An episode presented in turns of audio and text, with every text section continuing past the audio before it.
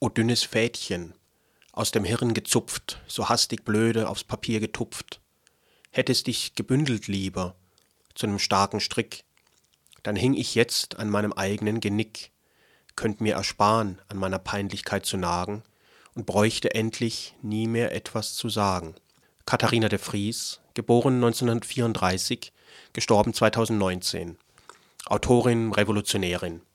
1967 trat sie dem SDS bei und zusammen mit Georg von Rauch baute sie einen der ersten Kinderläden Berlins auf. Eigener Anspruch war, den Kindern zu vermitteln, was es heißt, Solidarität zu erleben, Sicherheit, Geborgenheit, außerhalb des familiären Kontextes. Alles inmitten des politischen Kampfes. Die Kinderläden sollten also keine heile, friedfertige Welt vorspielen. Alles sehr undogmatisch und antiautoritär angelegt.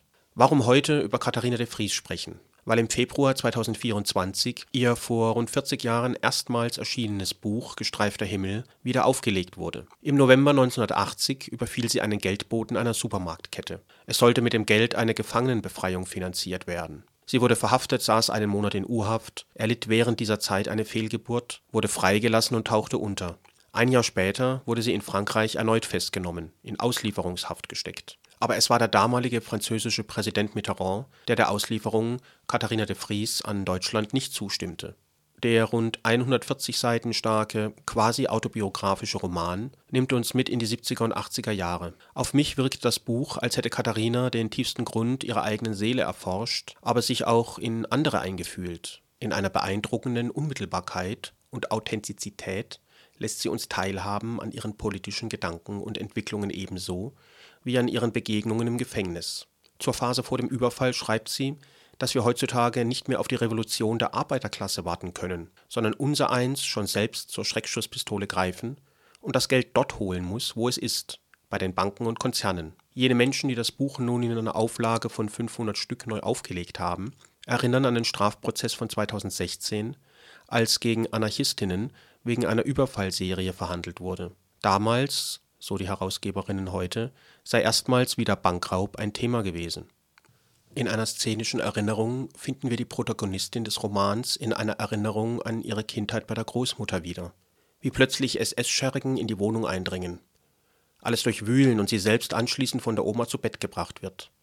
Sie schildert auch ihre Begegnungen und Diskussionen mit Gefangenen. Immer wieder sind Gedichte eingeschoben, so wie jenes, das wir eingangs gehört haben. Katharina de Vries konfrontiert die Leserinnen und Leser mit dem Entweder-Oder, der Aufgabe zu wählen. Das Leben ist eine Abfolge von Verzweigungen und wir sind gezwungen, uns jeweils der Frage zu stellen, auch wenn das im Alltag oft unterzugehen scheint, welcher der Verzweigungen wir folgen wollen. Die Stärke des Buchs liegt meines Erachtens darin, die radikale Verantwortlichkeit für diese jeweilige Wahl deutlich zu machen. Wird heute noch so gelebt, wie es Katharina in ihrem Buch beschreibt? Es war eine andere Zeit, bin ich versucht zu sagen, eine andere Generation, unmittelbar geprägt von Kriegs- und Nachkriegserfahrungen. Das Besondere an Katharina war, dass sie erst im Alter von rund 40 Jahren die Grenze der bürgerlichen Existenz hinter sich zurückließ. Auch das macht das Buch so stark, denn es verweist darauf, es ist nie zu spät, einen neuen, einen freieren Weg zu wählen.